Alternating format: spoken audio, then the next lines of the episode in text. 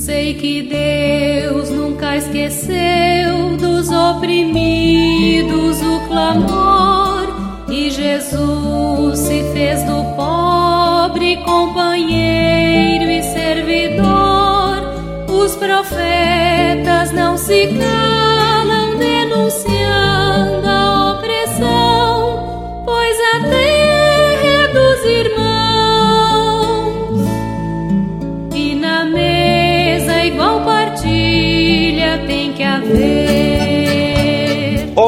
ouvintes da Rádio Ramalhete FM 103.5, rádio comunitária da cidade de Virgolândia, em Minas Gerais.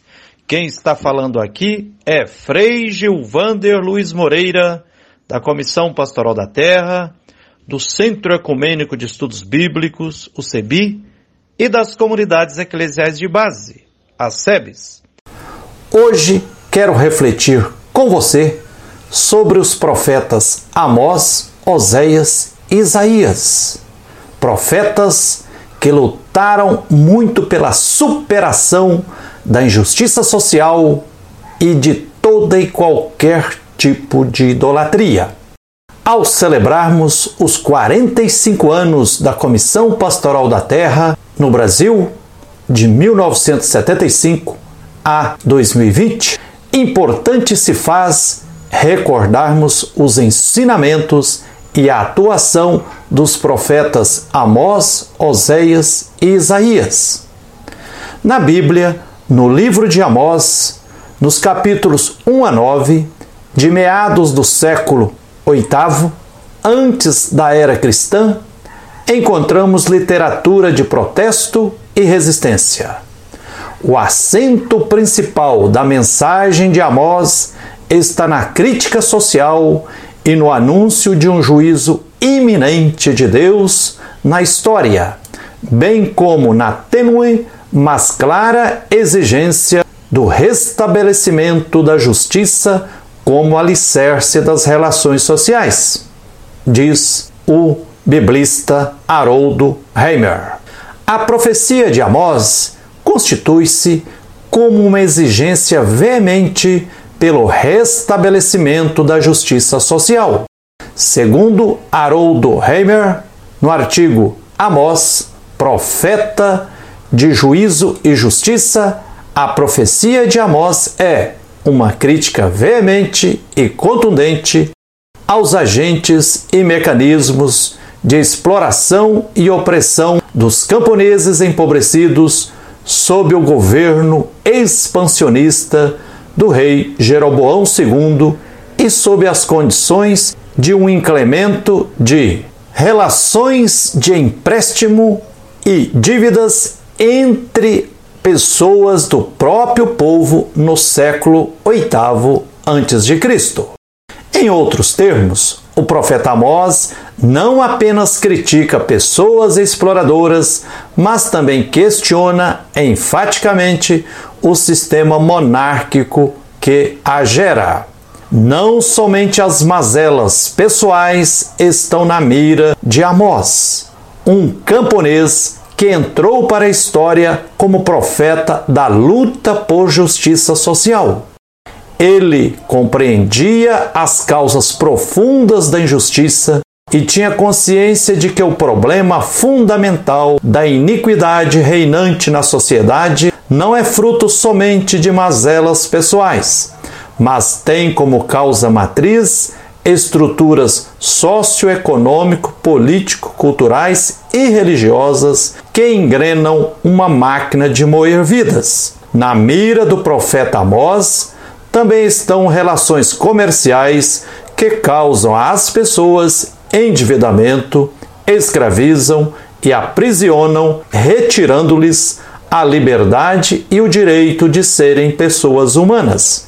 A profecia de Oséias aconteceu provavelmente entre os anos 755 a 721 antes da era cristã, no Reino do Norte, na Palestina e Israel.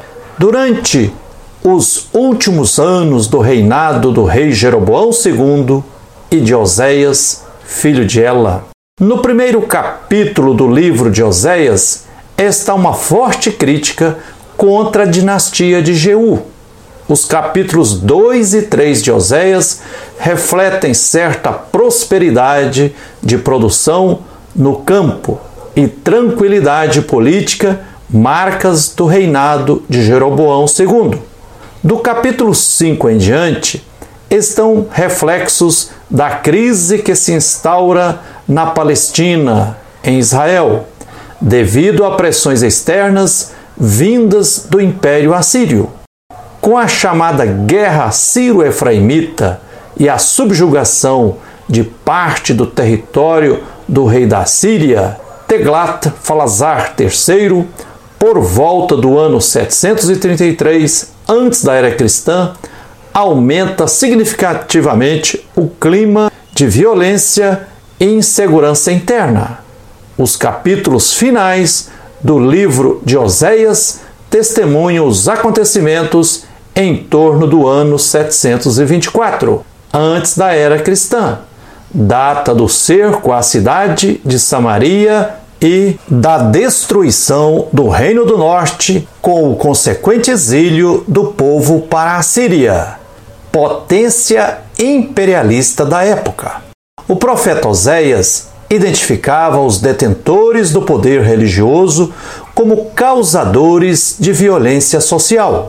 Segundo a profecia de Oséias, os sacerdotes são os grandes culpados pela violência reinante na sociedade. O povo percebe que os sacerdotes haviam se transformado em assassinos e se comportavam como malfeitores. No livro de Oséias, capítulo 6, versículo 9, se diz: Como bandidos na emboscada, um bando de sacerdotes assassinam pelo caminho de Siquém e cometem horrores. Com a participação do profeta Oséias, o povo percebe a ilusão que é acreditar no Império Assírio como caminho de salvação. Diz lá no livro do profeta Oséias, capítulo 14, versículo 4. Não é a Síria que nos salvará. Não montaremos mais cavalos, jamais chamaremos novamente de nosso Deus a um objeto feito por nossas próprias mãos. Pois em ti, só em ti, que o órfão encontra compaixão. Não montar mais cavalos significa não acreditar mais em militarismo e nem em repressão como solução para problemas e injustiças sociais. Guiado pelo profeta Oséias, o povo se desvencilha de idolatrias que na prática resultavam em opressão e superexploração inclusive dos mais vulneráveis, entre eles os órfãos. O povo cai na real e consegue ver que os reis e príncipes são insensatos, mentirosos e se matam por disputas internas e por disputas políticas externas. Diante dessa dramática máfia religiosa e política, o povo passando por um processo sofrido de conversão, conclui, voltando-se para o Deus Javé: É em ti que o órfão encontra misericórdia. Está lá no livro de Oséias, capítulo 14, versículo 4. A hipocrisia e o cinismo dos sacerdotes na condução do culto fazem o povo descobrir que o caminho para a libertação não passa pelos sacrifícios, mas pela misericórdia. A conclusão é: misericórdia sim, sacrifício jamais. Está lá em Oséias, capítulo 6, versículo 6.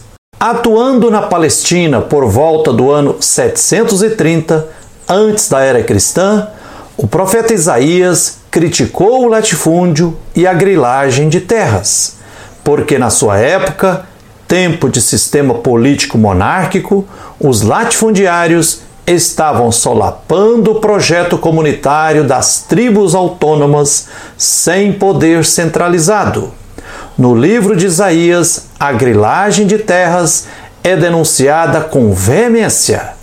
O profeta Isaías, no capítulo 10, versículos 1, 2 e também em Isaías, capítulo 5, versículo 8, diz assim: Ai dos que juntam casa a casa, dos que acrescentam campo a campo, até que não haja mais espaço disponível até serem eles os únicos moradores da terra. Isaías denunciou também as autoridades dos poderes executivo, legislativo e judiciário, dizendo: Ai daqueles que fazem decretos iníquos e daqueles que escrevem apressadamente sentenças de opressão para negar a justiça ao fraco e fraudar o direito dos pobres do meu povo, para fazer das viúvas a sua presa e saquear os órfãos.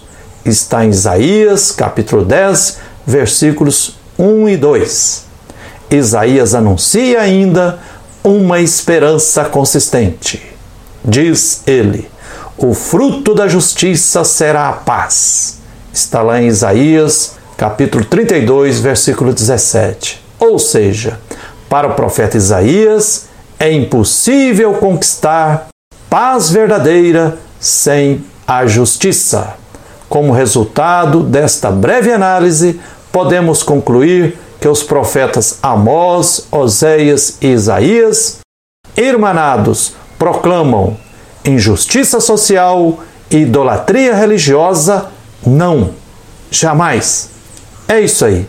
Que a luz e a força divina continue nos guiando na luta por direitos.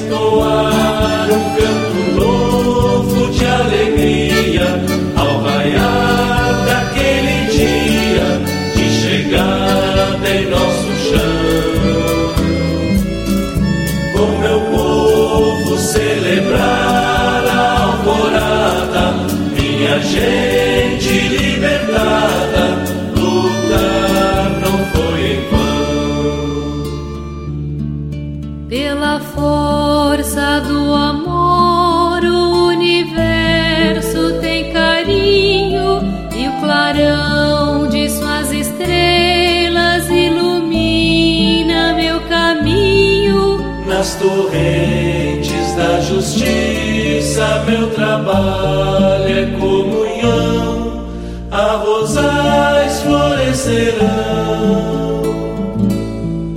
E em seus frutos liberdade colherei.